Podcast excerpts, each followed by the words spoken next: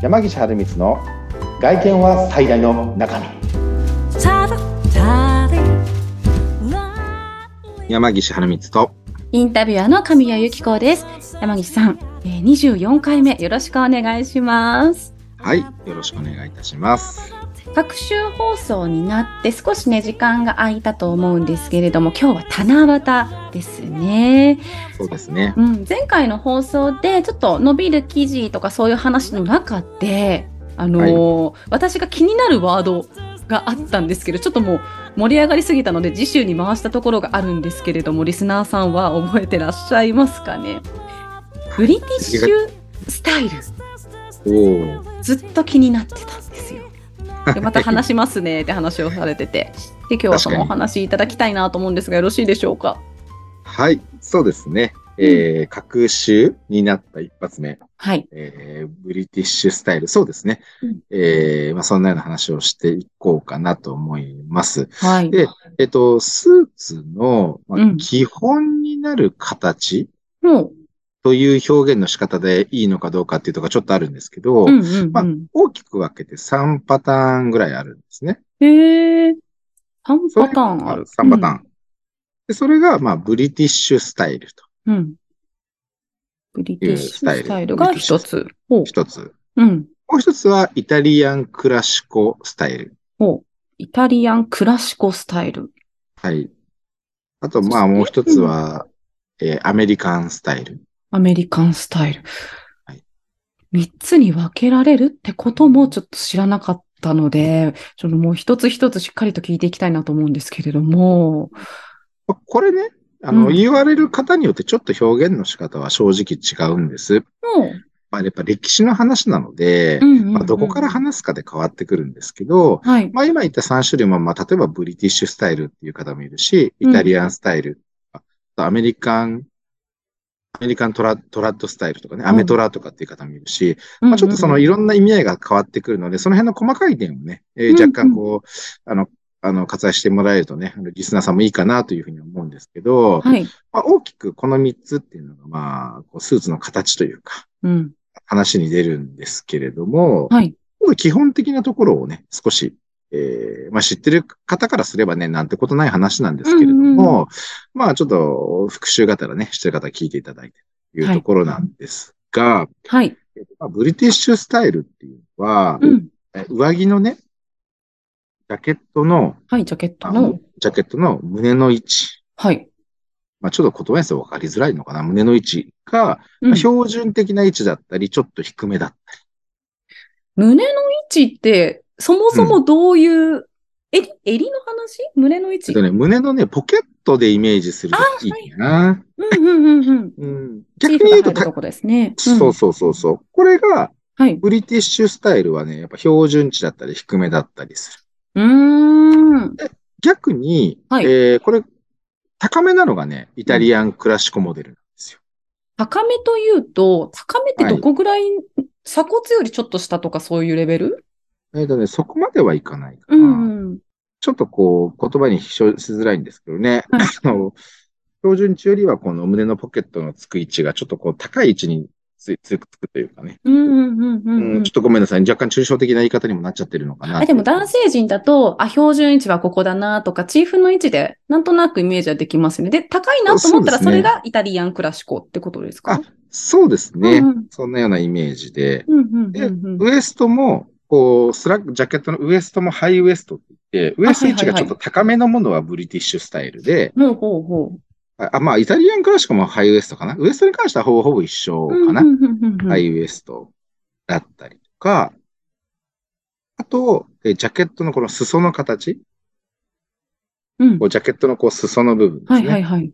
ここの形の角度が、まあうん、急角度というか、こう、シュッてなってる。シュッて、ごめんなさい。てポッドキャストでシュッて言っててシュッて広がってるはい。あの、広がってる。これがまあ、どちらかというとブリティッシュで、うんうんうん。そのカーブが緩い感じなのが、まあ、イタリアンクラシコ。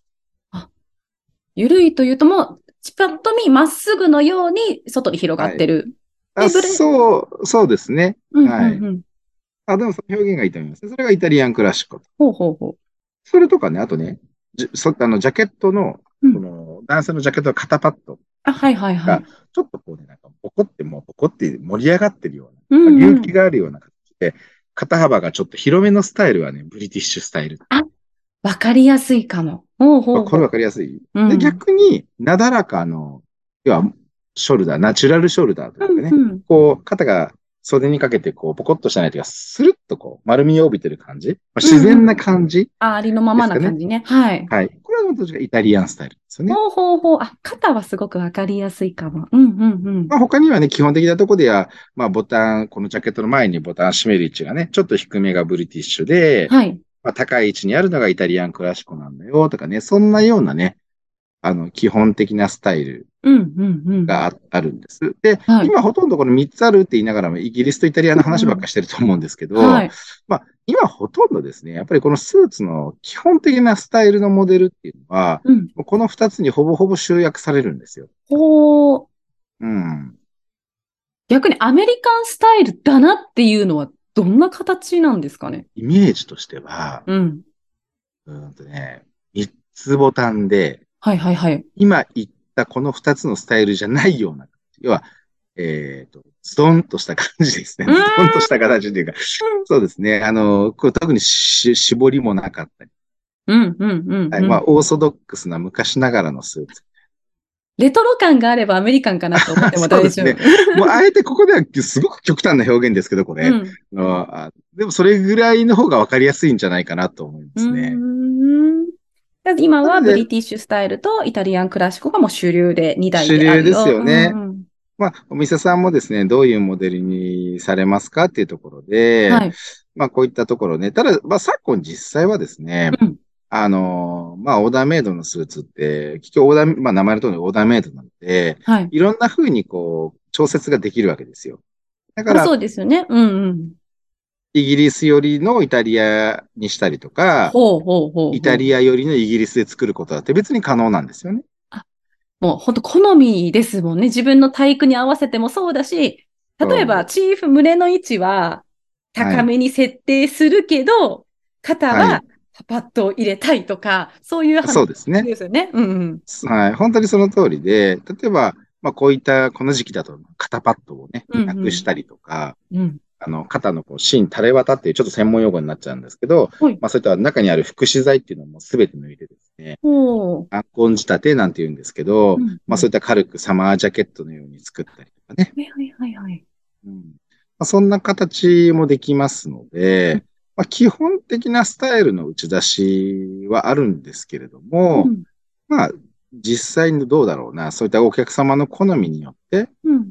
もう変わってくるのかなっていうところは、まあ非常に多いのかなとは思ってしまいますね、今だと。おー今というと、どっちが多いとかはあるんですか？これも好みだけ？若干流行りの話をさせていただくと、まあもちろん好みなんですけど、うん。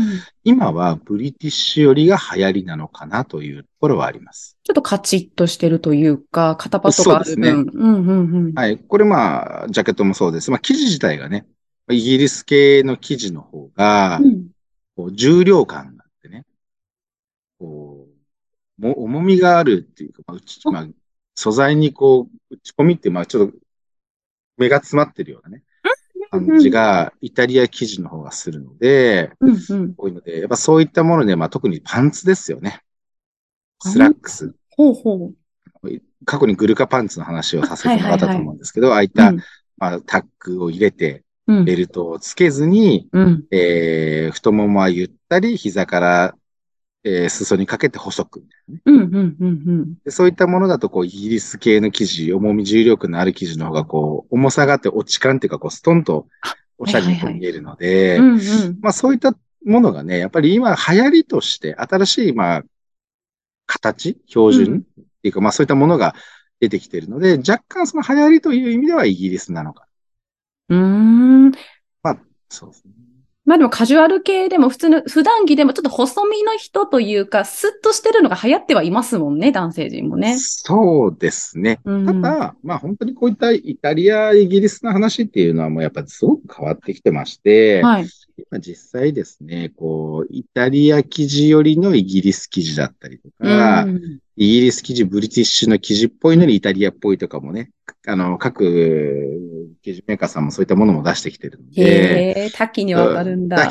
うんそうですね。うんまあもちろんさっき言ったそのジャケットの形、はい。スタイルの部分もそうですし、生地のこともそうですし、うんまあやっぱり、まあかなり違いが出てきてるのかな。ただですね、まはいあこれなんでこういったことがあるのかっていうのは、うんうんあの、まあ一つやっぱりね、その国ごとによってのその気候だったりとか、うんうんうんまあ、国民性っていうところもね、影響して、やっぱりそういった独自のオリジナルの形っていうのがね、うんやっぱり出てきてるのかなと。まあよく言われるところで、まあイタリアだとね、北がミラノで下がナポリですよね。うんうんナポリの方だとこう、やっぱりこう、太陽の光に当たった時に綺麗に見えるような、こう、ソラーロっていうスーツがね、はーまああるんですが、そういったものだったり、はい。もう、肩パッドとか中の芯抜いてですね、えっ、と、こう、ラフに着れるような、ちょっとおしゃれな、えー、こう感じさせるようなね、うんうんうん。やっぱりこう、地中海が似合うような形とかもなってやっぱりその、